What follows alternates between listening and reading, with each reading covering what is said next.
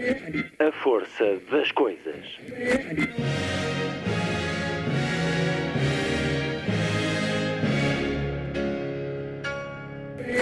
Welcome to the 109th last night of the proms.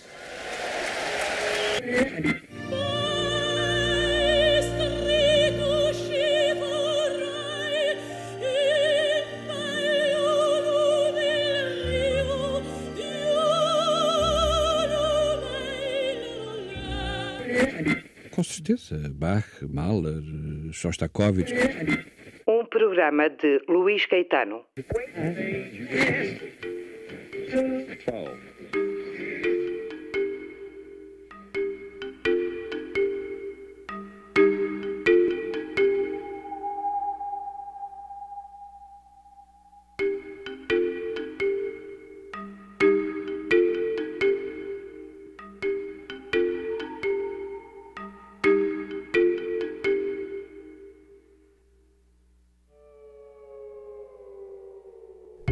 emissão de hoje, o olhar de José Tolentino Mendonça sobre Dante Alighieri e a Divina Comédia, nos 700 anos do poeta.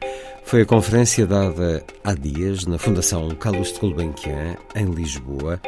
É uma gravação editada, autorizada pelo cardeal e poeta, onde ouviremos citar o Papa Francisco. Dante é capaz de ler o coração humano em profundidade. O itinerário dele é verdadeiramente o caminho do desejo.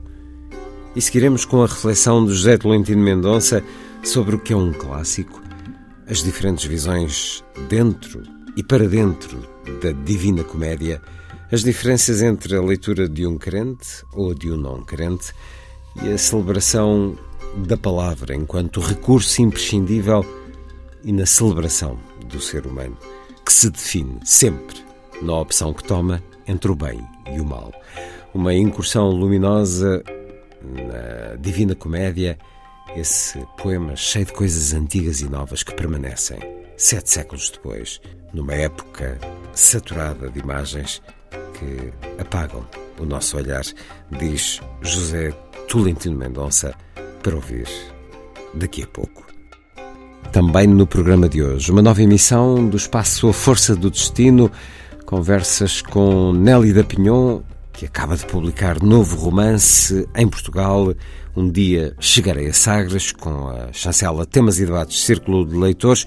O livro será apresentado na próxima segunda-feira no Centro Cultural de Belém, às 18h30. Hoje, na conversa com Nelly da Pinhon, vamos falar de como o Brasil entende e olha a história colonial, como nasce um livro, este em particular, os recursos da linguagem e esta ideia muito sentida por Nelly da Pinhon, para se ser contemporâneo, há que ser arcaico. A poética do mundo, numa conversa com a escritora brasileira Nelly da Pinhon.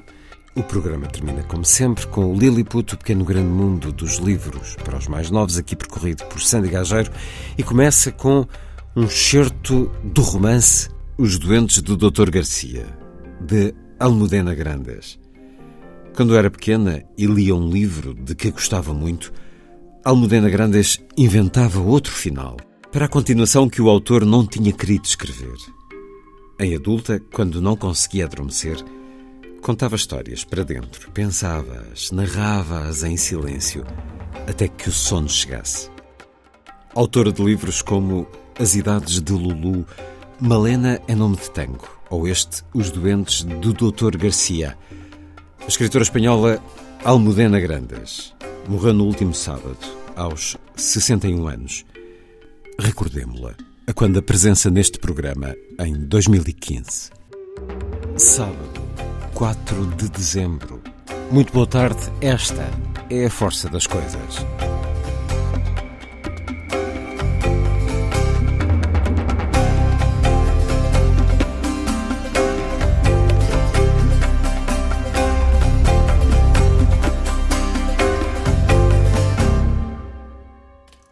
Muchas personas no leen libros porque piensan que la literatura no es para ellos, que los, escritores están como por encima de su nivel, que, que hace falta ser muy culto para leer. Bueno, pues no, los escritores somos gente normal y es bueno que los lectores lo vean.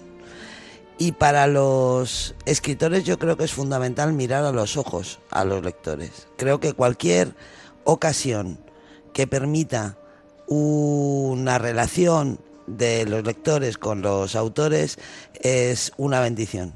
E Nos... mais para os escritores que para os leitores. Sente muito aquilo que os seus leitores lhe dizem?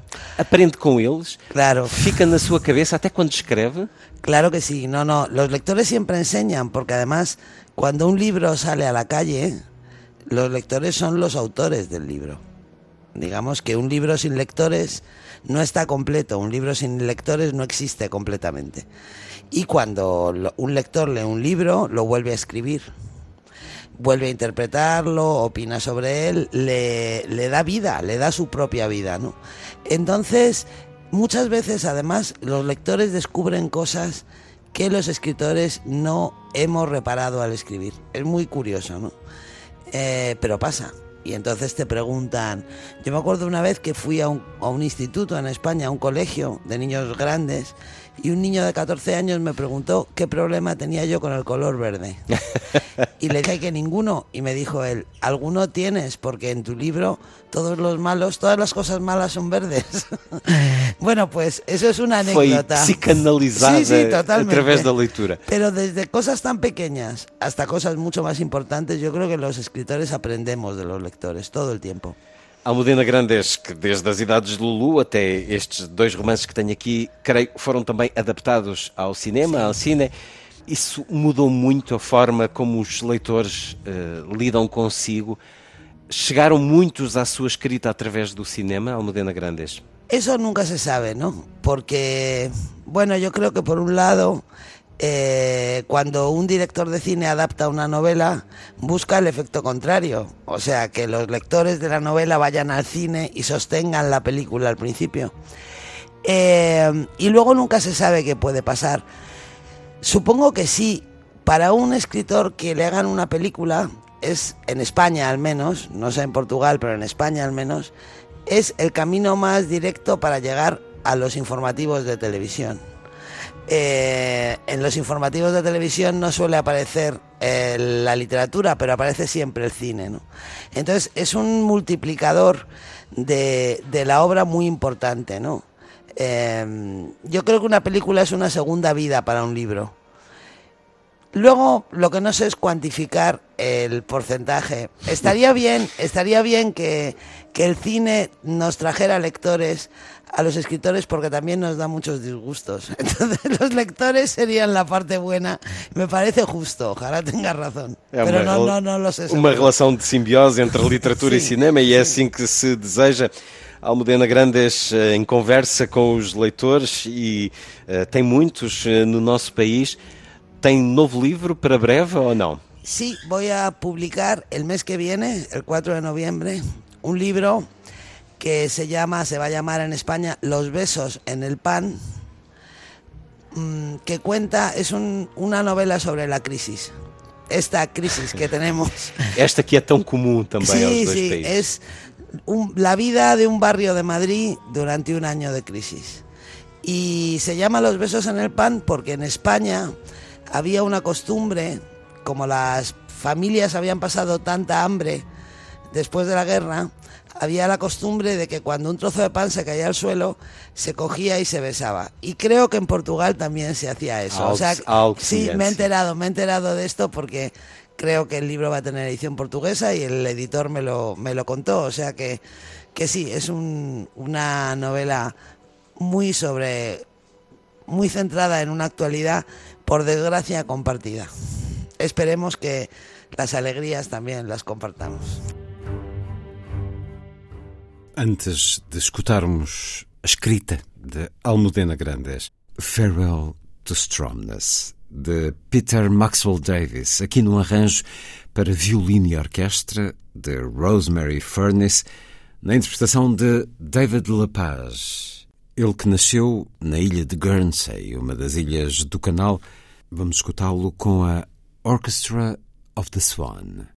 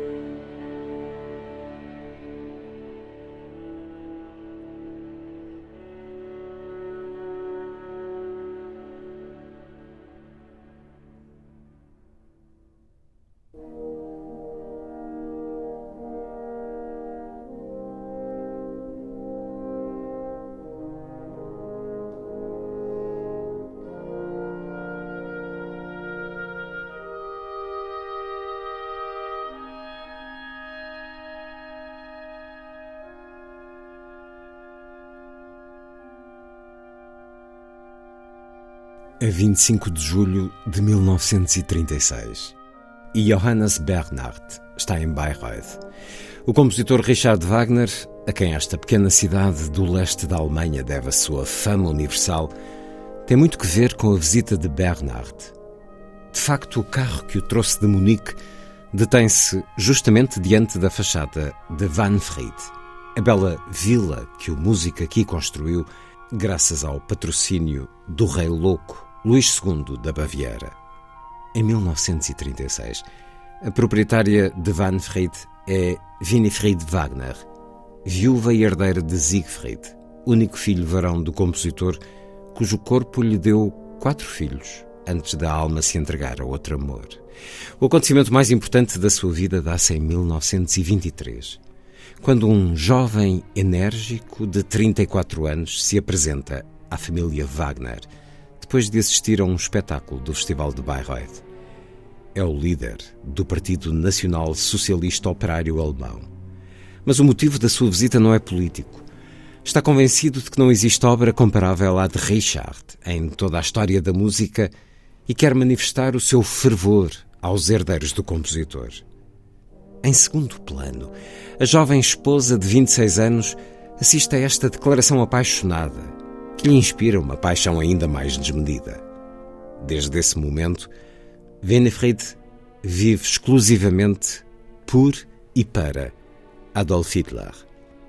Durante mais de uma década, a amizade íntima do Führer com Winifred Wagner faz circular na Alemanha todo o tipo de rumores. Johannes Bernhardt conhece-os de certo e a sua ignorância acerca da percentagem de verdade que terão talvez lhe aumente o nervosismo na antessala onde espera pela chegada do casal que assiste nesse momento a uma representação impecável de Siegfried. Dali não se ouve a orquestra, as vozes dos intérpretes que conseguiram arrancar Hitler de Berlim, trazendo uma vez mais ao Festival de Bayreuth e à hospitalidade amorosa de Frau Wagner. Johannes Bernhardt fez uma viagem muito mais longa para estar ali. Até amanhã de 23 de julho de 1936. A trajetória deste empresário alemão de 39 anos é uma sucessão anódina de fracassos. Sem perspectivas no seu país, na primeira metade dos anos 30, emigra para a Espanha, mas também não tem sorte na península. Vai procurá-la no Protetorado Espanhol de Marrocos e fixa residência em Tetuão, onde não consegue nada melhor do que um emprego numa empresa alemã de importação e exportação. Mas Bernhard, membro veterano do partido nazi, opera também em Tetuão como o homem da AO, Auslandsorganisation der NSDAP, a organização exterior do seu partido, mantendo excelentes relações com o marshal Hermann Göring.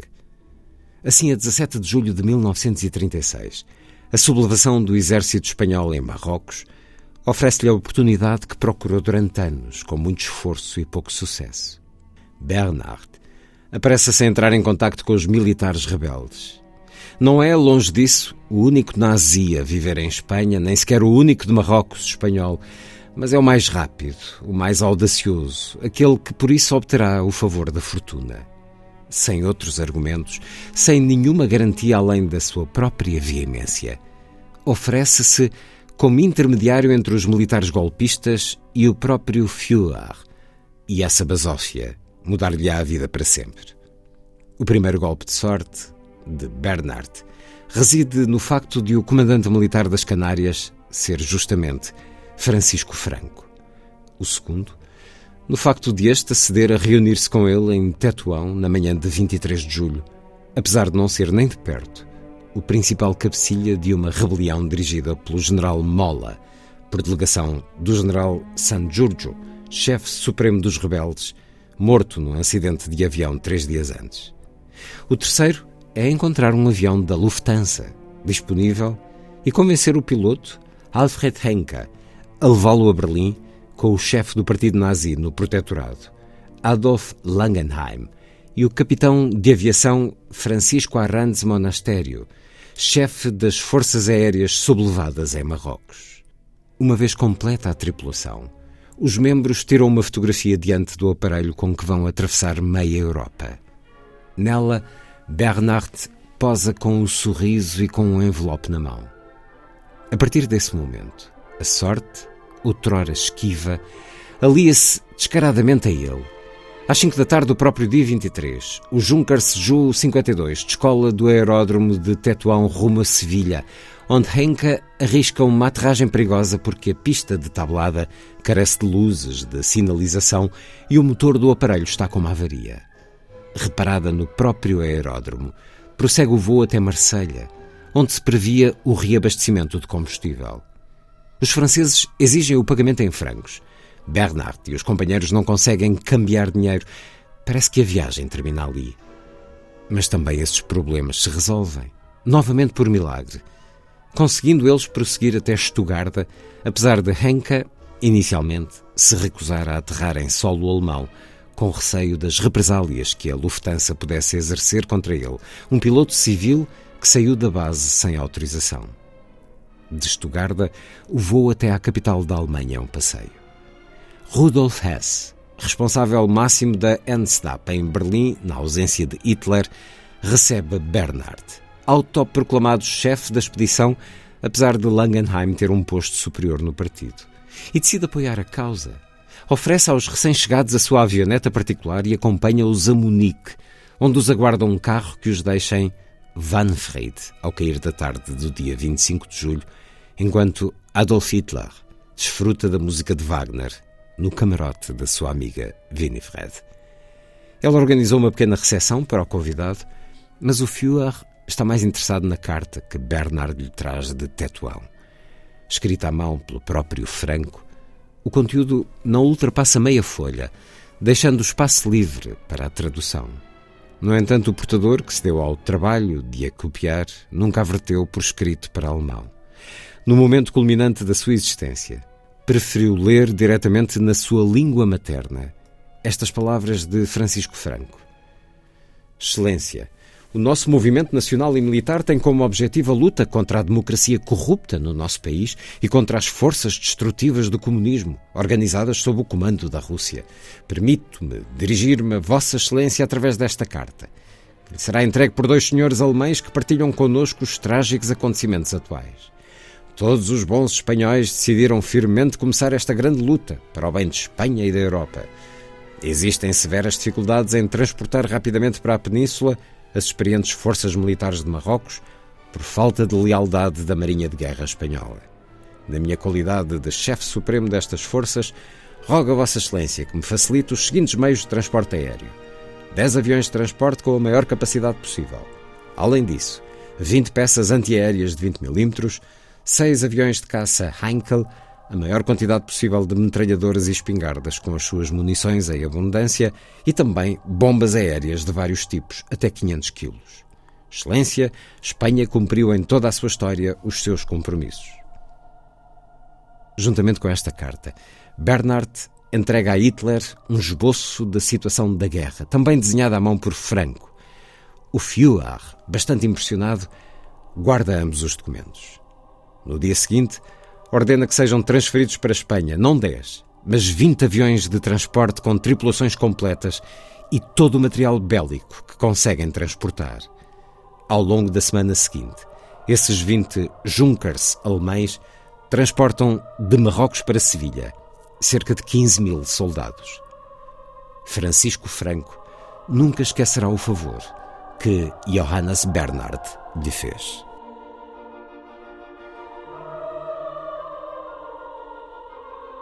Certo de Os Doentes do Dr. Garcia, de Almudena Grandes, publicado pela Porta Editora, sensivelmente há um ano, tradução de Helena Pita. A escritora Almudena Grandes deixou-nos no último sábado, aos 61 anos.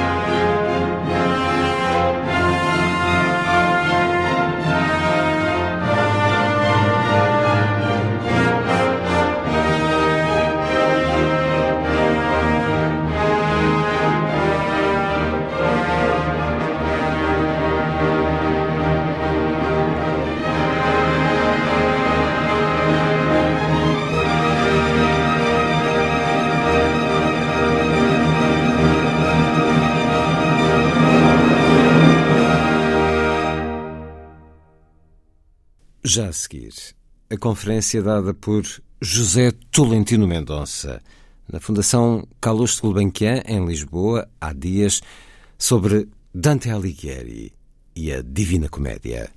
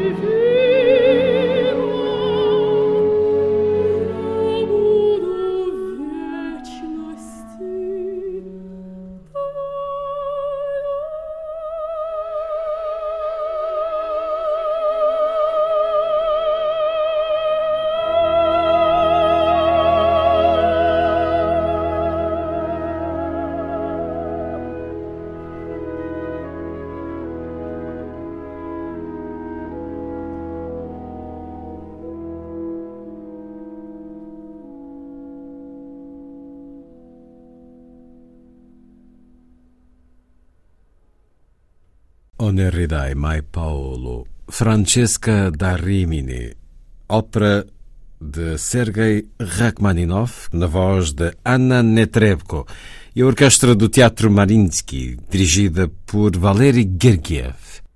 Se um clássico é uma obra cuja interpretação jamais pode dizer concluída, a Divina Comédia, com plena evidência histórica, é um clássico dos clássicos, pois são incontáveis, contrastantes e, em certos casos, tumultuosamente inconciliáveis as perspectivas hermenêuticas geradas ao longo destes sete séculos. Como observou o poeta russo Mandelstam quando chegou a Dante em vertiginosa contramão nos anos 30 do século passado para, apoiado nele, literalmente sobreviver ao terror de Stalin, eh, Mandelstam aprendeu italiano lendo e comentando a Divina Comédia. Uh, dizia ele que a grandeza deste poema inclassificável reside precisamente na tensão que o atravessa e que o torna uma espécie de campo de luta entre registros, instâncias, linguagens e visões. E Mandelstam explicava que ler Dante é recusar permanecer acorrentado a um determinado presente, já que a sua altíssima poesia nos desperta em sobressalto para recordar-nos, para assegurar-nos que estamos em caminho ou a caminho. De facto, a escrita de Dante não visa estabelecer-se ou estabelecer a nós, seus leitores, num padrão rígido, numa racionalidade fechada, num estilo fixo. Pelo contrário, os sentidos intervêm nela como atletas que estão para entrar na luta decisiva. A verdade do texto e, do mesmo modo, a verdade da leitura está na confrontação que gera, na tensão, na suprema intensificação que solicita, numa dinâmica que é de complementaridade e não de alternativa. Há quem leia na Divina Comédia o relato da peregrinação de um pecador à procura de redenção, para si e profeticamente para o que o lê, como vem reivindicado na Epístola a Can Grande. E há quem reconheça nela o ajuste de contas de um banido político em busca de reabilitação no Tribunal da História. Para outros, tratar-se-á do encômio da mulher amada e nunca possuída, uma aventura de amor oculta e sublimada na densa figuração escatológica. Outros contrapõem, reconstruindo no poema um percurso místico de natureza contemplativa, uma espécie de itinerarium mentis in deum.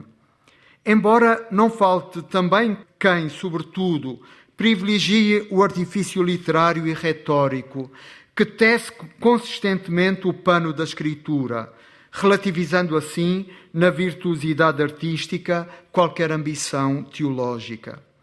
Alguns leem ainda a Divina Comédia como um fascinante trésor do conhecimento humano transformado em literatura.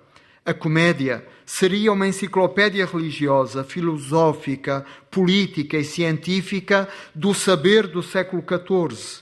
Um modelo convencional que Dante recebe do seu mestre Brunetto Latini para o transfigurar em criação literária universal. Outros, por sua vez, descartam toda a informação nela contida para se concentrar na experiência de um texto de incomparável força lírica, dramática e imagética. Uma leitura não crente valorizará nela uma estação imprescindível do realismo ocidental, um lugar fundacional da autorrepresentação da cultura europeia. Enquanto que uma leitura cristã encontrará neste poema uma expressão artisticamente poderosa da própria fé, uma tatuagem irremovível da verdade cristã na ardente experiência, experiência do homem. Na carta apostólica Candor Lucis e Eterne, com que recentemente assinalou o sétimo centenário da morte de Dante Alighieri, o Papa Francisco expressa-se assim: Dante é capaz de ler o coração humano em profundidade e em todos, mesmo nas figuras mais inquietantes. Consegue vislumbrar uma centelha daquele desejo de uma plenitude. O poeta faz-se intérprete do desejo que todo o ser humano tem. O itinerário de Dante, conclui o Papa, é verdadeiramente o caminho do desejo. Esta complexidade de dimensões e de hipóteses hermenêuticas estará certamente presente no projeto que honra em Lisboa o centenário dantesco e que neste peculiar outono aproximará investigadores e público numa reflexão crítica em torno à comédia, cujos frutos, não tenho dúvidas, poderão ser de significativo alcance. E isto porque o regresso a Dante não se pode reduzir a um tecnicismo indiferente. Regressar a Dante é fazer explodir os limites da estrita esfera literária para inscrever a literatura como coisa humana, constatando nesta deslocação a prova da sua grandeza, não apenas cultural e artística, mas também humana, também espiritual. Regressar a Dante é derrubar os dualismos estereotipados reconhecendo que natural e sobrenatural não são mundos alternativos, mas duas formas complementares do nosso estar no mundo. que tempo e eternidade são duas condições do ser em busca de sentido, que o bem e o mal são opções em que o sujeito dramaticamente se define, mas que não são definidas em absoluto por ele. Regressar a Dante é explorar o universo do humanismo ocidental de que somos herdeiros, nas suas facetas contraditórias, nas suas promessas cumpridas e não cumpridas, nas suas intuições ainda por desenvolver. Regressar a, Dante é redescobrir que a arte tem tudo a ver com a moral, mesmo quando ambas pretendem desmentir toda a relação. É experimentar que a verdadeira espiritualidade não é indiferente à política, que a religião é uma força motriz da história e a literatura é um lugar de autoconstrução da racionalidade. Regressar a Dante é, em síntese, interrogarmos-nos sobre quem somos, reconhecendo que é nesta interrogação que o homem se torna quem é, não necessariamente através da produção de respostas e conclusões, mas em reais percursos de descoberta e novos começos. É precisamente o que desejo a quantos se recolherão em torno a Dante nestes meses de debate, estudo e visitas aqui ao Museu Gulbenkian. Que saiam desta experiência não com conclusões, mas com aberturas internas, fendas que projetam o olhar, viagens que não temem o que cintila lá longe. Que se reforce assim a força do desejo, que se ampliem as fronteiras da peregrinação que fazemos dando-lhe ou não esse nome, que se intensifique o alento que nos move. Nesse sentido, repito o voto com que Mandelstam concluía a sua conversação sobre Dante, voto formulado nestas palavras. O objeto do estudo de Dante tornar-se-á, espero, a relação de dependência mútua entre alento e texto. Por minha parte, Falo simplesmente como um cotidiano, como um humilde frequentador da poesia, que encontra em Dante um jorro límpido de experiência e de tantas daquelas coisas novas e antigas que Jesus, na parábola, diz ser o tesouro de todo o escriba iniciado no conhecimento. E o que pretendo hoje partilhar convosco é uma destas coisas não sei exatamente se nova ou antiga, que tenho vindo a notar mais profundamente no interminável alforge da Divina Comédia e que me parece talvez pertinente face ao que nos reúne aqui, a inauguração da exposição Visões de Dante, o Inferno segundo Botticelli. Com efeito, é minha convicção que este poema, sem prejuízo das múltiplas propostas interpretativas anteriormente elencadas, pode ser lido também como uma pedagogia poética e espiritual do olhar, como um itinerário de aprendizagem da visão. Não será certamente por um acaso de percurso, mas por uma razão consubstancial a esta escritura poética, que a obra de Dante tenha sido objeto de um interesse extremamente amplo solicitando artistas de primeira grandeza como Botticelli, Blake, Doré, Bouguereau, Rodin, Rauschenberg, uh, vimos também os trabalhos do Rui Chaves ali expostos e tantos outros. É como se pintores, incisores, escultores de épocas e tradições diferentes se tenham sentido chamados por Dante a ver com ele, através dele, além dele o próprio catálogo desta exposição dá conta desta galeria de visões não mutuamente ou não necessariamente assimiláveis, em que o único objeto textual dá origem a um caleidoscópio de envios, correspondências e percepções. Esta profusão histórica do comentário visual em torno à comédia declara a força visionária de um texto que não dita uma ótica, um padrão imagético, mas inequivocamente põe a caminho o ver. Não impõe uma representação do real, mas pede a cada um que construa o próprio olhar, contribuindo para a sua ativação e maturação. A Divina Comédia é, por isso, para quem a lê, uma verdadeira pedagogia do olhar, porque declina um paciente percurso de aprendizagem da visão que o próprio protagonista do poema realiza em primeira pessoa, sob a guia de vários mestres, e durante a qual se submete a testes óticos rigorosos, sedimenta talentos visuais inesperados, atravessa situações limite que descolam do sono os seus olhos, reféns como os nossos, dos vícios do hábito, da entropia da indiferença, dos tentáculos da preguiça e do mal. Dante vem ao nosso encontro, como que a estimular-nos nesta decisiva empresa, quando textualmente declara às almas do sétimo círculo do purgatório que voltar a ver, non essere più cieco, não, não ser mais cego, é o objetivo central da peregrinação que ele realiza, vivo entre os mortos. Na reflexão que se segue, tentarei reconstruir brevemente as três etapas desta escola da visão, que é a viagem do peregrino Dante no além-túmulo, num percurso de afinação progressiva da sua, e ousarei também dizer da nossa, capacidade de ver. Este processo pedagógico passa numa primeira fase, a da etapa infernal, pela reconstrução da relação do olhar com o seu objeto, numa reeducação meticulosa da atenção, da focagem dos conteúdos, do dilema da luz. Fixar os olhos no breu da noite mais funda, enxergar o coração das trevas, é não só possível quanto indispensável, ensina o guia ao discípulo.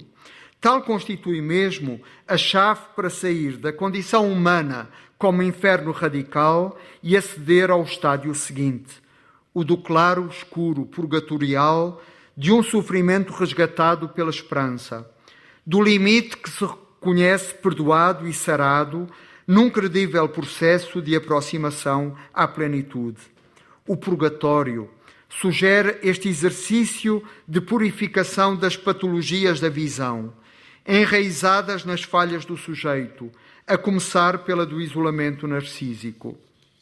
De facto, o olhar é também uma questão de relação com os outros. É uma prática construída e certificada intersubjetivamente, tecida de forma dialógica na interdependência dos diferentes olhares. A tomada de consciência desta natureza relacional do olhar culmina, todavia, naquela que é a terceira e última etapa do percurso dantesco. Isto é, na revelação da matriz amorosa subjacente a este grande mistério que, como humanos, nós somos. Para dizê-lo com outras palavras, a relação intelectual e moral que gera a visão como exercício intersubjetivo só se cumpre plenamente como relação de amor. É quando se entende e se exerce como forma de amor que o olhar alcança o cume da sua potência. O paraíso celebra a libertação do olhar, finalmente reconstruído, finalmente sarado, apto a uma visão que restabelece a plena harmonia do sujeito com o ser transcendendo em proximidade e comunhão aquela distância e afastamento que nos pareceram já inevitáveis no ato humano de ver. Passemos então à primeira etapa, a etapa do inferno. O leitor atento pode decifrar desde o início a direção desta etapa. Quando o guia que se oferece ao caminhante perdido no prólogo do poema, o poeta Virgílio qualifica a sua missão de resgate como uma viagem cujo objetivo primário é ouvir e é, sobretudo, ver. Diz Virgílio: E serei teu guia, daqui levando-te a lugar eterno. Ouvirás desespero e gritaria, vendo espíritos antigos e dolentes que cada um uma segunda morte espia, e verás ainda quantos são contentes no fogo. O viajante embaraçado do início do poema entende o auxílio de Virgílio como processo de capacitação em ordem a uma visão que ele não alcançaria sozinho. E diz a Virgílio: Poeta, me concede, por esse Deus que tu não conheceste, para que eu fuja ao mal e o mal que o excede. Que tu me leves lá onde disseste, e que eu veja a porta de São Pedro, ora te rogo, e a esses que tão tristes descreveste. Então moveu-se e eu segui-o logo. O eu martelado nestas tercinas, no original italiano, surge repetido cinco vezes em sete versos. É o eu de um cego que reconhece a necessidade de ser levado. Me concede que tu me leves lá onde disseste para recuperar a visão, eh, que eu veja a porta de São Pedro. É alguém que não vê, porque perdeu, seja a capacidade de olhar, seja a luz. A sua dramática condição é por ele assim descrita. Assim, sem paz, a fera me encurrala, a vir ao meu encontro pouco a pouco e a empurrar-me lá onde o sol se cala que o intercessor da sua salvação seja depois Luzia, a santa padroeira da visão, não será por isso uma pitoresca referência ao devocionário do autor, mas sinaliza uma mais profunda necessidade hermenêutica que aqui é colocada em ato. A conversão do homem perdido, o seu reencontro com a verdade, que passa pela regeneração da sua capacidade de olhar e de alcançar a luz, graças ao magistério paciente do poeta, daquele que, mostrando, acompanha, ensina a ver, exorta a não parar nas aparências do convencional, do não interrogado. Assim, falando a um outro poeta, Virgílio sintetiza a sua missão de acompanhante e mestre. Sua alma, tua e minha mana amiga, não podia vir só, se alto se vola, pois que do nosso modo não lobriga. Onde eu fui tirado da ampla gola do inferno, por mostrar-lhe, e mostrar-lhe-ei até lá onde puder a minha escola, para mostrar, para ensinar a ver alguém que tem uma visão deficiente ou distorcida. É o que faz Virgílio ao longo do inferno e do purgatório, numa pedagogia refinadamente diferenciada, feita de indicação e censura. Eh, de indicação do objeto e da forma de ver, por um lado, e por outro, censura, na verdade, de correção da cegueira do aprendiz perdido, nas voltas daquele labirinto. Dirigir e corrigir a atenção do discípulo é o trabalho do incansável poeta latino ao longo do caminho, repetindo sempre de novo um olha, olha inaugural, que é promessa e abertura de uma nova experiência, mas alertando sem discursoar para os desvios e erros do falso ver em que o mais novo cai. Pior do que não ver é convencer-se de ver bem, afundando-se no ardil da autoilusão. Cegueira não é apenas a incapacidade de ver, mas é o ver distorcido pelo unilateralismo de um olhar que descarta aquilo que não quer acolher. O condicionamento de uma pré-formatação que se torna barreira, imponente obstáculo que impede a percepção do real. Leia-se a este respeito uma cena do canto 21 do Inferno, que constitui uma formidável lição de aprendizagem visual. Eu a via, mas já não via nessa furna mais do que as bolhas que soltava, e toda a inchar e desinchar depressa. Enquanto embaixo fixamente olhava, olha, olha, me diz o guia, e faz passar da parte onde eu era àquela em que ele estava. Voltei-me como homem a quem tarda as coisas ver que lhe convém fugir, e que um súbito medo desgalharda, que por ver não atrasa seu partir. E vi um diabo negro atrás de nós, pelo rochedo abaixo, então a vir. Nesta etapa, o peregrino vê, sem ver ainda, o que está escondido naquilo que ele vê, sem ver o que o visto realmente é. Eu a via, mas já não via nela. O peregrino vê o real apenas como uma superfície indecifrável, um véu que esconde um conteúdo presumido, mas inacessível. O que ele vê é apenas um sintoma que denuncia algo de mais profundo em que o seu olhar não consegue penetrar. O ver verdadeiro tem não apenas uma inerência espacial, mas torna-se sensível à inerência temporal pois atende ao que está a ponto de acontecer, a ponto de se tornar presente. Por isso, o guia intervém para corrigir o aprendiz. Olha, olha! Enquanto estás a observar, não estás a ver. Abre os olhos de forma correta, parece dizer-lhe. O alerta implica uma recolocação espacial. Me fez passar da parte onde eu era àquela em que ele estava e por um redirecionamento temporal da atenção, como um homem a quem tarda as coisas ver. Só quem se habilita a conjugar espaço e tempo vê a situação em que se encontra, vê-se finalmente como presença.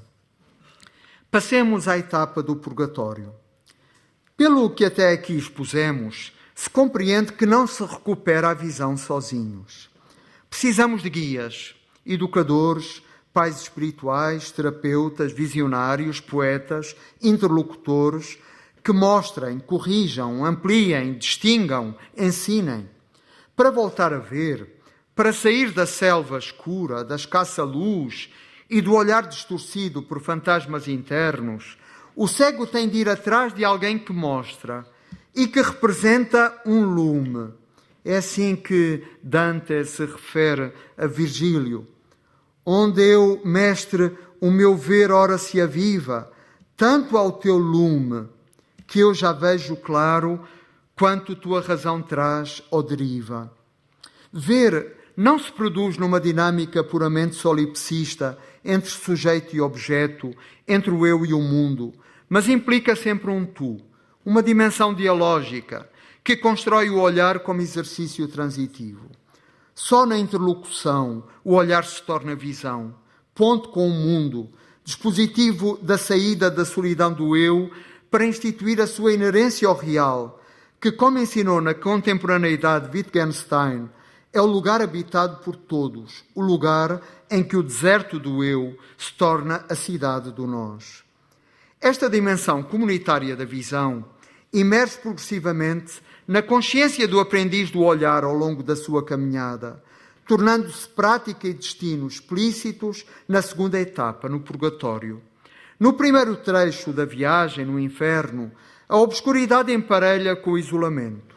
O mal é o território da separação radical do sujeito, encerrado em si mesmo, desprovido da luz da verdade, do bem e dos outros. A primeira preocupação pedagógica do guia, naquela fase do percurso, foi por isso não só mostrar uh, e corrigir os erros visuais, mas também ensinar a avançar, a orientar-se, mesmo na treva, desenvolvendo dispositivos de compensação da falta de visão. O mal não é escolher um mundo em vez de Deus, mas quebrar aquela comunhão com o mundo e com os outros que se dá em Deus para absolutizar-se a si mesmo. O mal é uma forma de cegueira, porque isola o homem em si, torna-o incapaz de ver além dele mesmo, precipita-o numa abissal impenetrável indisponibilidade ao outro. Como se diz no canto quarto do inferno, escuro e profundo era e nebuloso, tanto que por volver o rosto ao fundo, lá nada distinguir era forçoso. Ora, deixamos, pois, ao cego mundo. Desta invisualidade radical é preciso e é possível sair, mas só seguindo o fio de, Ariadne do grão desejo, do bem, da verdade e da esperança, transmitidos pela entrega a alguém, pela confiança numa relação que é premissa e condição de resgate. Confiar em alguém é individuar uma direção de saída na obscuridade nebulosa do mal. É um passo imprescindível para voltar ao contacto da luz. Nesse sentido, o ver é também da ordem do dom, gratuita dádiva que recebemos, não simples competência, não pura habilidade. O treino do olhar passa, paradoxalmente, eh, no purgatório, pela disponibilidade a desistir dele, eh, a fechar os olhos. Não é um acaso que, bem duas voltas do purgatório, articulam este processo de reeducação da visão como anulação transitória, mas total, da visão, numa impotência que remete para integralmente para o outro, ensinando que sem o outro não se vê. Diz no, no, no canto uh, 16 do Purgatório: Tal como atrás do guia o cego lida, para não se perder nem dar topada que o magoou, ou talvez lhe tire a vida. E é eu, pela aura amarga e enfumada, escutando o Mestre que dizia: De mim não te separes na jornada. Perder a visão e ser obrigado a entregar-se aos olhos de outrem, caminhar junto a ele, agarrado a ele, torna-se a única forma de sarar um olhar contagiado pela violência alienante de um eu dominado pela pulsão da morte e pelos seus fantasmas. Escutar torna-se assim um suporte essencial deste processo de reaprendizagem da visão. Porque ver passa também pela palavra, que constrói a percepção sensorial como experiência de conhecimento comunitariamente codificada, comunitariamente produzida. Não há olhar sem escuta, não há visão sem palavra, não há eu sem nós. Não enxergar isso é não ver. E passamos e passemos à última etapa do paraíso. Esta dimensão intersubjetiva do olhar, aprendida ao longo da segunda parte da viagem de saída da cegueira, não é, contudo, unicamente racional e moral. No cume do purgatório, Virgílio, o poeta que encarna a luz da razão natural, cede o lugar de guia e educador a Beatriz, a mulher amada por Dante, figura da razão enriquecida pela fé. De facto, a inteligência não é suficiente para ver, para chegar à visão em que o sujeito encontra a plenitude do próprio desejo, deixando para trás a contínua inquietação para se sentir finalmente cumprido, inteiramente saciado, integralmente em comunhão, definitivamente visto na sua verdade, na sua beleza, na sua bondade. Assim, a mente minha já represa mirava fixa, imóvel e atenta, e sempre de mirar se punha acesa. Aquela luz assim tanto acrescenta que dela desviar por outro aspecto, consenti-lo impossível, se apresenta. Na fronteira do purgatório, naquele limiar entre terra e céu, entre natureza e eternidade, o reencontro com a mulher amada regenera a visão do peregrino, dotando-o de uma capacidade de acolher o bem.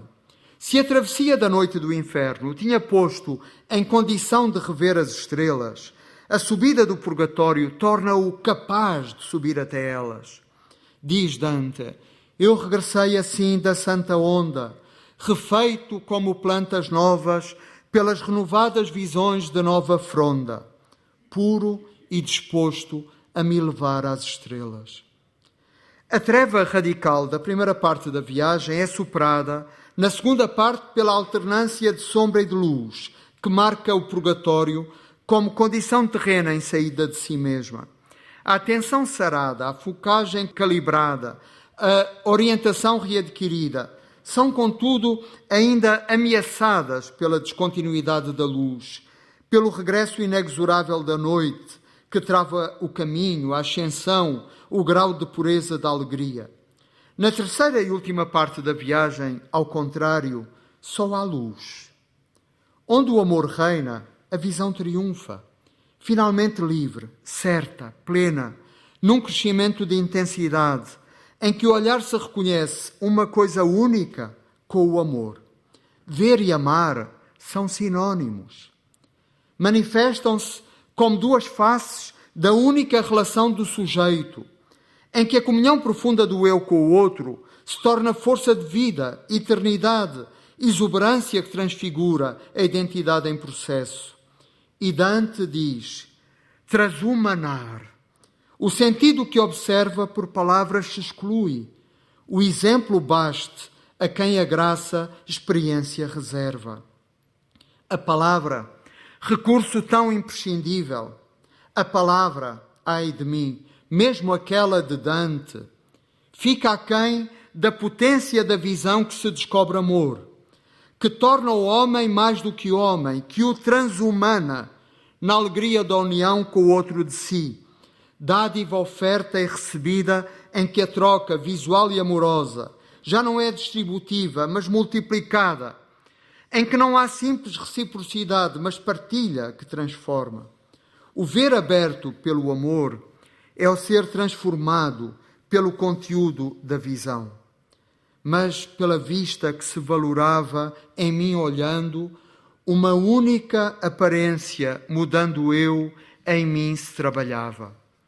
Através do ver, exercido como amor, o sujeito entra numa comunhão com o objeto que preenche o seu desejo, não o bloqueando na estase do mais nada, mas introduzindo-o no êxtase generativo do ainda mais. Não ter mais, mas ser mais. Em conjunto, ser novidade aberta, tal é o que acontece na visão nova, ao manifestar-se como júbilo do amor recíproco que desbloqueia o limite do ser finito no infinito do amor. Assim, dos olhos meus, toda a quisquilha desfez Beatriz com seu raio veloz, que refulgia a mais de milhas mil, e a que bem melhor do que antes vi após. Também a esta revelação final, o peregrino não chega sozinho. Depois de o ter guiado na descoberta da matriz amorosa do olhar, Beatriz entrega o discípulo ao magistério místico de um novo guia, São Bernardo, para que o leve ao culmine do destino da aprendizagem. O papel de São Bernardo é de mediar o desejo de Dante até Maria, medianeira universal dos desejos do homem, junto do Filho, por sua vez mediador escatológico do desejo humano junto do Pai. Esta cadeia de mediações transitivas, tornando-se cada vez mais absolutas, explicita que a visão que se reconhece autenticamente como o amor não é apropriação do objeto, imediata gratificação do eu, mas relação na reciprocidade, união amorosa gerada como processo de sentido, opção de liberdade e não mero resultado de uma causalidade mecânica. A visão estática, como júbilo de comunhão infinita, não é anulação da história, das diferenças, dos processos, das mediações nele envolvidas. Não é descontextualização absoluta, mas recapitulação das diferenças como união. E Dante explica: no seu profundo vi como se interna, ligado com amor num só volume, o que no mundo se desencaderna. Substâncias, acidentes, seu costume, quase em fusão conjunta e em tal feição, que quanto eu digo é só um simples lume. Tal como a heterogeneidade do mundo não é anulada, mas recapitulada na unidade suma, onde o amor tem o seu primado, assim o eu finito não é apagado na união com o amor infinito, mas regenerado num percurso que o mantém íntegro na sua subjetividade e na plena consciência de si, na noção da exterioridade do mundo como diferença e não como separação, na memória do percurso partilhado, na gratidão do dom recebido de todos os que acompanharam na sua reconstrução, reconstrução do olhar, mas reconstrução ética, cognitiva e espiritual. E concluo. O facto de as palavras não serem suficientes para exprimir a plenitude da experiência, em que amor e visão se manifestam como uma coisa só, não as torna menos necessárias. Também por isso estamos aqui, 700 anos depois. O facto de que as mediações sejam superadas no momento final não as torna dispensáveis. Nada do percurso efetuado para chegar ao destino é considerado inútil ou perdido. Nenhuma das lições aprendidas, nenhum dos guias que acompanharam a viagem fica esquecido no registro deste percurso de construção de um olhar que a Divina Comédia nos dá. Ver não é apenas abrir os olhos, nem é apenas acumular imagens, mas criar com paciência, humildade e amor uma visão. A diferença é essencial, mas sabemos como frequentemente, como crescentemente vem ignorada. Vivemos numa época saturada de imagens. Abrimos os dispositivos tecnológicos de que todos abundamos e somos submersos por sucessivas avalanches. O risco concreto é que, em vez de intensificar o nosso olhar, estas imagens transbordantes o apaguem ao se pretenderem seus substitutos repetitivos. É fácil desistir de maturar uma visão própria, importando produtos visuais pré-fabricados que se tornam de facto barreiras entre nós e o mundo. A escola do olhar, transmitida pela Divina Comédia, este poema cheio de coisas antigas e novas, solicita-nos a nos libertarmos desta ilusão a tomar consciência deste perigo, a pôr-nos a caminho e a ativar, a treinar, a purificar o nosso próprio olhar. Pobre de quem lê a Divina Comédia apenas como um repositório de imagens belíssimas, terrificantes, poderosas, extravagantes, inesquecíveis. Lembremos-nos mais uma vez de Mandelstam quando observava que este poema ao treinar o olhar do leitor, é ao mesmo tempo uma máquina de desintegração das imagens, dos substitutos visuais, das visões feitas. Deixemos, por isso, que a Divina Comédia destrua as imagens que nos chegam e nos ajude a construir as nossas próprias visões, novas, livres, jubilosas, porque geradas do amor e do amor geradoras. Dante tem razão. Todos somos chamados a construir visões. Muito obrigado.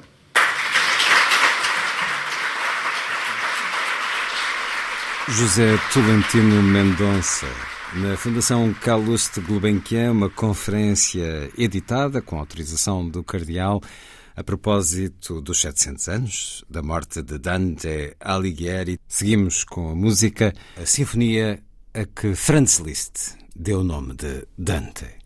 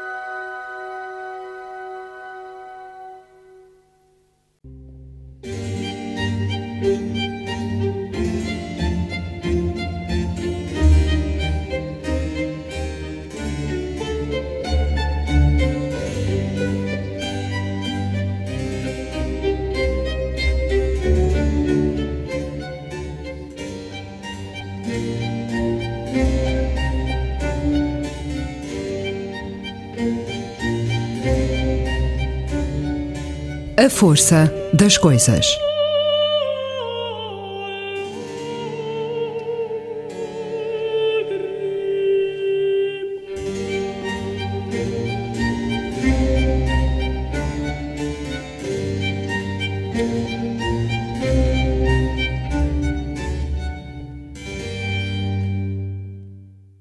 Agora, mais uma conversa com Nelly da Pinhon, no espaço A Força do Destino. Nelly da Pinhon, novo romance em Portugal, Um Dia Chegarei a Sagres. Será apresentado na próxima segunda-feira, às 18h30, no Centro Cultural de Belém. A Força do Destino. Conversas com Nelly da Pinhon.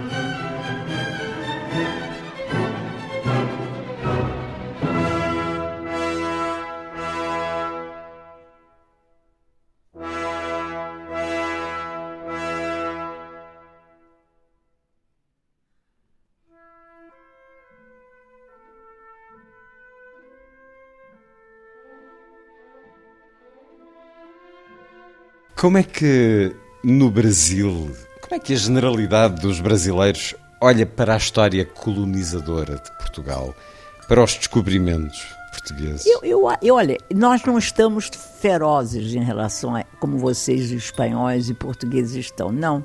Eu acho que nós estamos assim com uma certa distração. Eu tenho a impressão que o tema vai crescer muito agora, em 22, que é a independência os dois séculos da independência. Vai ser um momento muito importante, penso eu. Espero que estejamos prontos para entender a importância do que foi a atuação da, da presença portuguesa. O Pedro I, né, que proclamou a independência, era filho de um homem que foi importantíssimo para a história brasileira, o Dom João, que chamavam de idiota, não é que tinha uma cara de bobo, que comia frango na rua, lá na, no fiacre, né? descia e fazia coisas indevidas. Né? Ele e a sua mulher não tinham a melhor imagem. Pois é, mas foi importantíssimo. Ou seja, os portugueses deixaram uma presença muito importante no Brasil. E claro que nós, daquela época, tivemos que apagar, ou apagamos relativamente a presença, porque a gente precisava sobreviver e criar um perfil, né? Porque era uma nação, um, um país de alforriados, de escravos, né?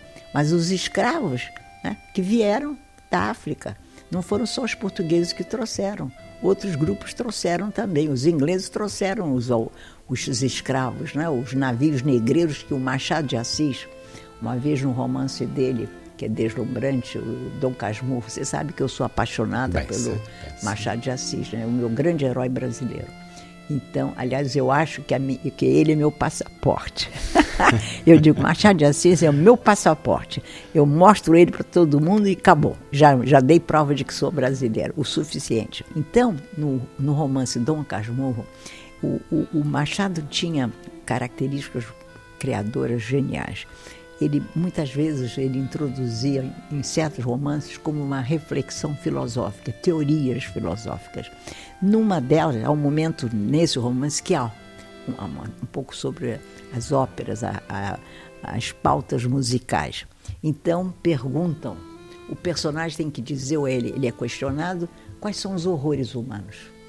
Então Machado ele assume nitidamente, como, não é a negritude só dele, a, a, vamos dizer, a noção de dignidade dele. Ele diz, ele menciona quais são. Um deles, os navios negreiros. Grandes horrores da humanidade, tá claro. Tudo isso para dizer que, claro, que, que vai haver, e, e talvez, meu Deus, é, acentuemos mais os debates, mas são vocês nos deram a língua, ou a língua, a língua portuguesa foi sendo transformada E, e, e não para ser aviltada, mas para ser reconstruída maravilhosamente quando já vocês se despedem de Dom Manuel ali à beira do Tejo, né? As, diante das 13 naus do Pedro Cabral que estão indo para, supostamente para regiões que ninguém sabia que existiam. Eles sabiam muito mais do que nós podemos imaginar, né? Aí Dom Manuel, eu sempre imagino que Dom Manuel acena para eles como sinal de despedida, né? com os lenços bordados de Bruxelas. Enfim, são... Nós somos consequência desse momento. Uma frase que li sua há algum tempo você só pode ser contemporâneo se for arcaico. Ah, mas essa frase eu tenho que dizer que, é, que bom que é, você... um, é uma espécie de lema seu e este livro faz também ah, dessa ideia. Muito. É, é, olha, eu homenageio e duramente o que ocorre, que você vê, eu não escondo o lado escravo do, do, do infante, não é? mas eu não vou fazer desse lado o principal dele porque não tinha sentido. Eu não ia começar a fazer esse livro se eu só tivesse esse perfil, se eu tivesse essa estanca, estancasse só em mim. Não podia. Eu tinha que dar a ele a oportunidade da grandeza. Eu, o, o, eu como é, narradora, é? eu posso errar, mas o meu erro tem sentido. Tem um grande sentido. E eu não estou em busca de acertos. O narrador, é alguém que sabe que toda a matéria dele saiu do caos. O caos é o grande gerador da criação literária. E a partir do caos, você vai fazendo limpezas, né? vai extirpando o que, o que não tem valor moral, cívico, estético, né? mas também você não traduz tudo. Você tem que deixar partes escondidas que ninguém perceba, só o leitor que vai saber na sua solidão de que se trata. Eu não posso impor a minha verdade narrativa ao leitor. Nélida Pinhon, mais recente romance Um Dia Chegarei a Sagres, a edição Temas e Debates Círculo Leitores, um livro que se fez também em Portugal durante um período largo em que uh, o percorreu, em que residiu em Lisboa, em que andou uh, pelo país um romance deste personagem, Mateus. Podemos dizer também que esta história é uma peregrinação, ah, Nelly da Pinhon? É, é minha se eu empresto meu ser aos demais hum. e se eu peço emprestado os demais ao seu corpo, à sua experiência humana. Porque eu sempre acredito que eu sou múltipla. Já disse isso, aliás, num programa seu. Eu sou múltipla é, como pessoa filha da Carmen Pinhon e do Lino Pinhon, como eu sou múltipla, sobretudo como narradora. Eu sou alguém que eu herdei, vamos dizer, a genealogia do mundo a partir do momento que eu abri os olhos e que eu pronunciei uma palavra. Eu, eu, eu, imagi, eu me vi é, não prisioneira, vamos dizer, herdeira da linguagem. Língua e linguagem. A partir desses momentos, eu fui alguém capaz de fazer o que eu quisesse com a língua e sem temor de chegar ao porto da linguagem. Guiada pelas palavras, leio aqui mais um certo, emocionava-me com ele. Jamais decresceu o meu amor pelo avô. Orgulhava-me das sentenças que ia aos poucos encadeando, uma advinda da outra até à conclusão final. Avô, como acerta sempre no alvo quando fala? Discordou com veemência. Nunca soubera que rumo tomar quando falava. As palavras é que nos governam, Mateus. Acreditava que só os escritores dominavam a escrita, que se deixava consumir a gosto deles. É o fogo sagrado dos deuses que se alastra sem queimar. Modesta à parte, eu gostei. E eu, eu também. também gostei mas muito eu tive deste coragem seu momento. E peço perdão aos nossos ouvintes, amigos queridos, mas eu gostei. Às vezes, vocês sabem, que alguém me leu como você leu, eu, a minha vontade é meu mesmo, eu que fiz isso. isso, como é que acontece quando é o momento de acabar o livro? Ah, é muito interessante. Como é que foi acabar este livro? Dá-lo por terminado, um livro que em 2004 já andava na sua cabeça pois é, à solta. Pois é, mas é, é, além disso que eu vou dizer, as pessoas falaram muito dos capítulos, dos tamanhos dos capítulos e das frases que encerravam os capítulos. As Esculpidas, ficavam frases esculpidas, esculpidas, capítulos é. curtos. É, achavam que são frases, enfim, e, e, que eu considerava quando eu as fazia, né? Eu sabia que eu não podia botar uma vírgula, eu não podia acrescentar uma palavra, eu não podia modificar nada porque eu estaria me matando como autora. Então, isso foi uma coisa que eu gostaria de, de, de dizer. Agora, fechar o livro foi muito difícil. Muito, pelo seguinte, que eu não posso revelar porque eu quero ter leitores. Claro. A história. Há umas sequências muito dramáticas. O livro, o final do livro é muito feroz. É duro. Então, eu tinha prontos, mas eu não podia jogar para a narrativa. Não podia. Eu tinha que pôr aque, aqueles desenlaces que eu tinha pronto e que estavam na minha cabeça no lugar adequado para criar os efeitos que eu sabia que eles iriam criar de uma forma implacável, inapelável. Então, sabe, onde pôr custou-me muito, mas foi muito penoso, foi muito penoso. Mas eu consegui.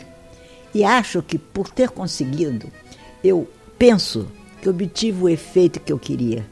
E eu sofri muito, eu chorei em muitos, em muitos momentos. Há cenas desse romance que eu chorei, sobretudo no final. No final, eu acho que você deve saber quais são as cenas, já duas cenas muito poderosas, muito terríveis, que, que, que me roubaram lágrimas. Eu, eu chorei. E as pessoas que, homens, me dizem que choram quando leem essas duas grandes cenas. Então, isso foi dificílimo. Mas quando afinal eu consegui e abri uma cortina de esperança no livro, eu fiquei muito feliz.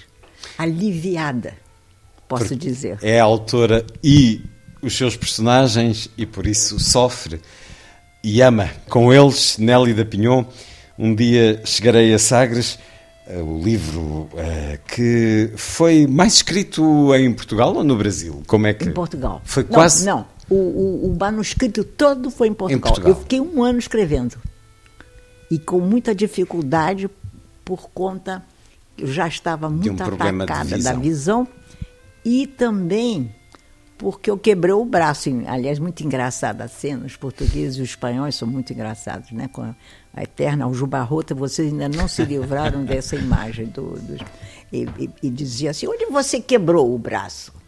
Eu dizia: em Madrid. Ai, graças a Deus. eu não, quebrei, não queremos ficar Eu não associados. quebrar o braço em, em, Lisboa, em Portugal, porque eles queriam que, que nada tivesse acontecido comigo. Aliás, é, eu vou, vai me permitir uma, uma frase linda do meu grande mestre, né? Adorava Eduardo Lourenço, né? extraordinário, uma cabeça universal. E eram os amigos, ele dizia coisas muito bonitas. Ele dizia assim, ele ia muito, e já ia em casa, fazia um jantarzinho, me deu esse privilégio. Aí ele comentou, a Nélida, com esse jeito simpático, engraçado dela, animado, recebe ela está nos preparando um romance muito importante. Só que ela não diz uma frase, uma palavra, nada a respeito. Nós não temos a menor noção do que ela está fazendo. Mas eu termino todo o, manuscrito aqui. Eu tive que escrever, isso foi uma parte do meu drama, eu tive que escrever à mão, manuscrito. E foi horrível, porque eu não enxergava bem o que eu estava escrevendo. Então, eu não tinha o privilégio da releitura imediata do que eu estava fazendo. Eu tinha praticamente, eu estava fazendo um parágrafo enorme e eu tinha que ir adiante. Eu não podia ficar parando para ir a isso, para sair, para eu tinha que avançar tanto quanto eu podia no capítulo até aquele ponto que eu sabia que eu poderia terminá-lo sem riscos. Quando eu cheguei no Brasil, operou-se um milagre. Houve lá uma circunstância que eu consegui enxergar um pouco as outras versões. Eu fiz um total de oito vezes o livro. Trabalhei Caramba! Num total, é, um metro de altura de texto. Um metro de altura. Está tudo guardado nos meus arquivos literários. Eu tenho os arquivos literários. Todos os meus livros, todos os manuscritos, todas as versões. Tudo aquilo que, tudo que eu produzi serviu na vida, para eles nascerem. Não, tudo que eu produzi na vida está lá guardado. Eu tenho mais de 1.600 cartas de escritores. Eu tenho preciosidades, que, aliás, quem trabalhou recentemente maravilhas nesse meu manuscrito, é a Cristi Vasconcelos e o marido dela. Passaram quase um ano lá perto de lá em casa e fizeram uma coisa extraordinária. Portanto, não é só a história da minha, da minha, do, da minha criação. É, vamos, ali está a de o que significa fazer um livro, o que significa a, a, a voracidade de um texto, o como o texto te guia para chegar a um determinado resultado e como a linguagem ela é operativa. A linguagem oferece a você todos os recursos, mas é uma tentação, porque você pode cair no abismo, no erro de escolher o caminho errado da linguagem. O labirinto, uma o vez labirinto. mais. E outra coisa também que é extraordinária a linguagem. Na linguagem contém-se toda uma estética, a poética do mundo. A poética do mundo está todo na linguagem. Vai depender de você escolher o, o que você pode fazer do que você sabe. Quando você percebe que você não pode ter medo de errar, porque você sabe muito, que, ou pelo menos você pensa saber muito, meu bem, não há mais perigo. Aí você vai até o inferno e metaforiza toda a realidade. Você faz da realidade a criação suprema da imaginação, da inteligência humana.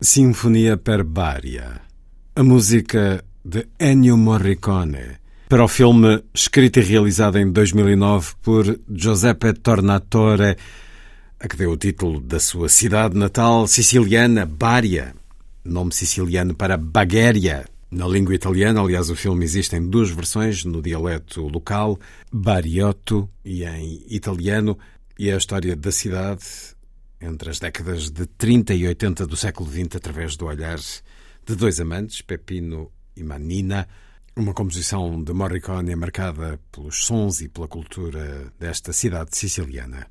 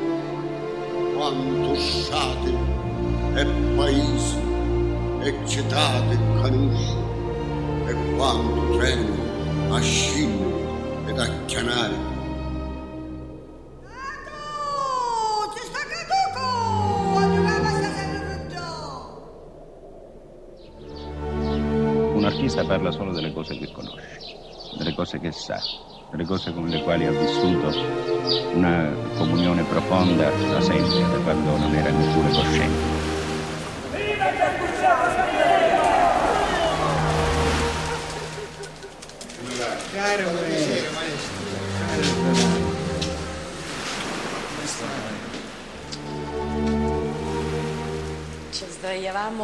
Sulla terrazza di Villa Valguarnera e parlavamo dell'universo. Io ero piccola, avevo dieci anni.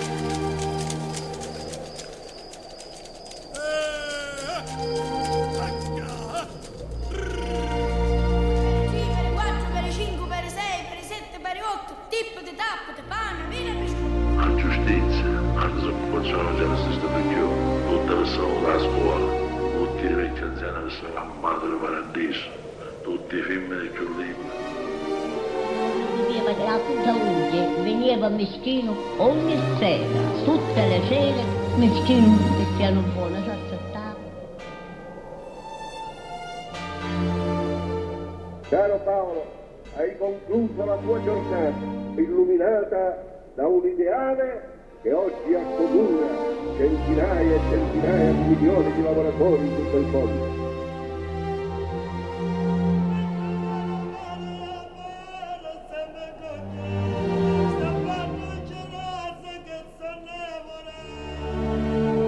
lungo funerale nero di formiche Zeg la calma allemaal una zanzara eroicamente caduta.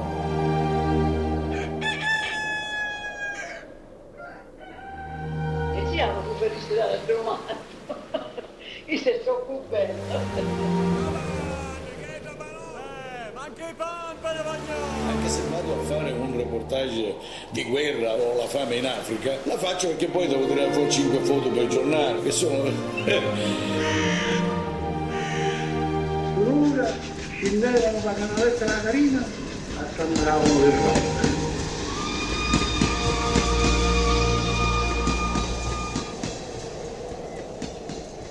Io nella mia coscienza mi sono sentito per cent'anni un confinato e per tanti manco una baghierina.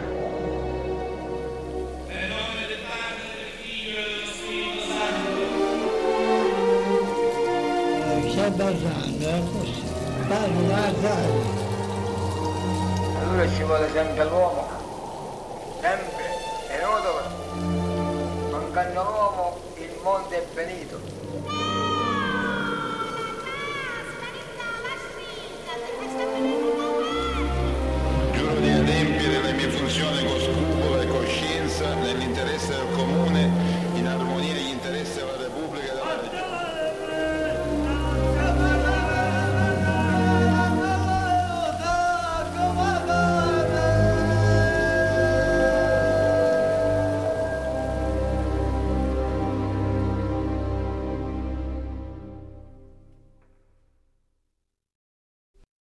Sinfonia Perbária, a música de Ennio Morricone.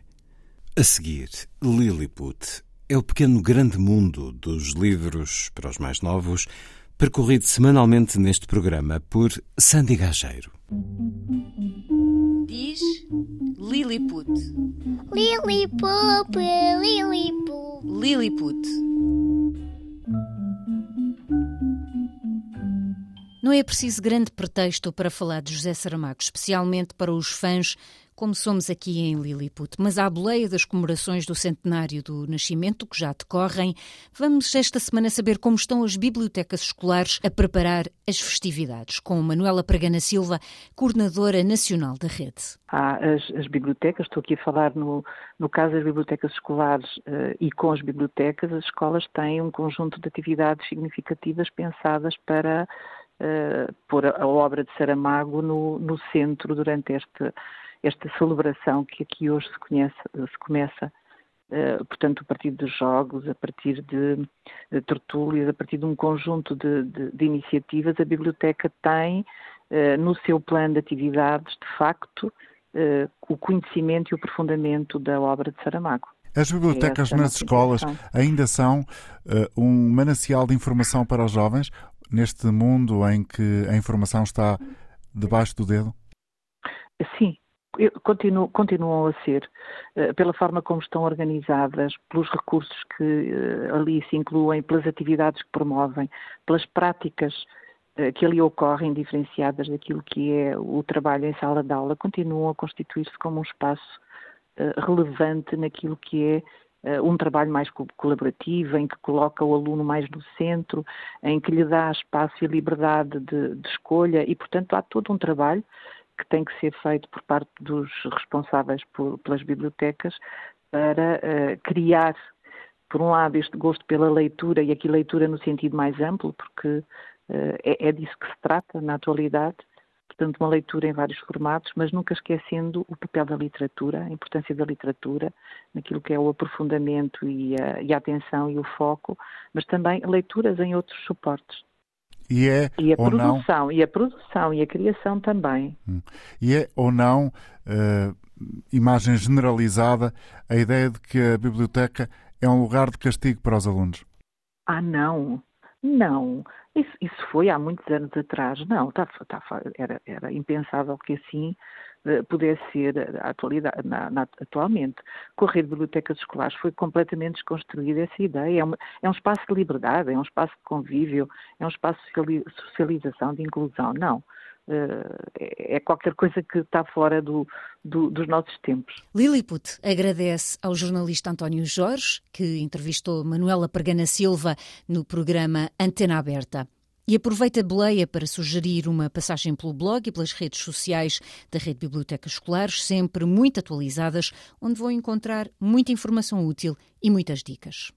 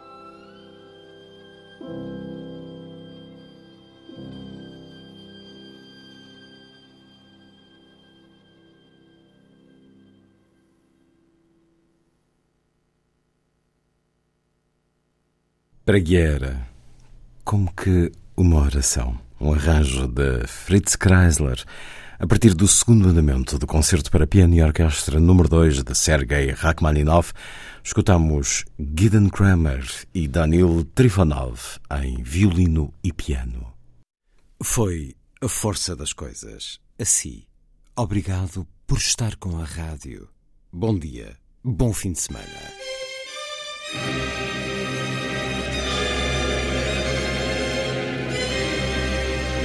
A força das coisas.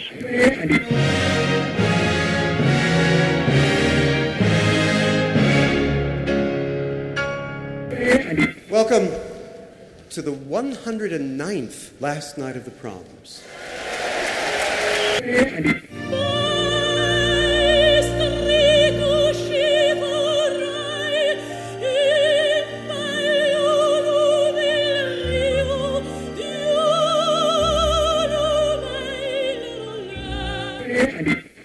Certeza. Bach, Mahler, Shostakovich. Um programa de Luís Caetano.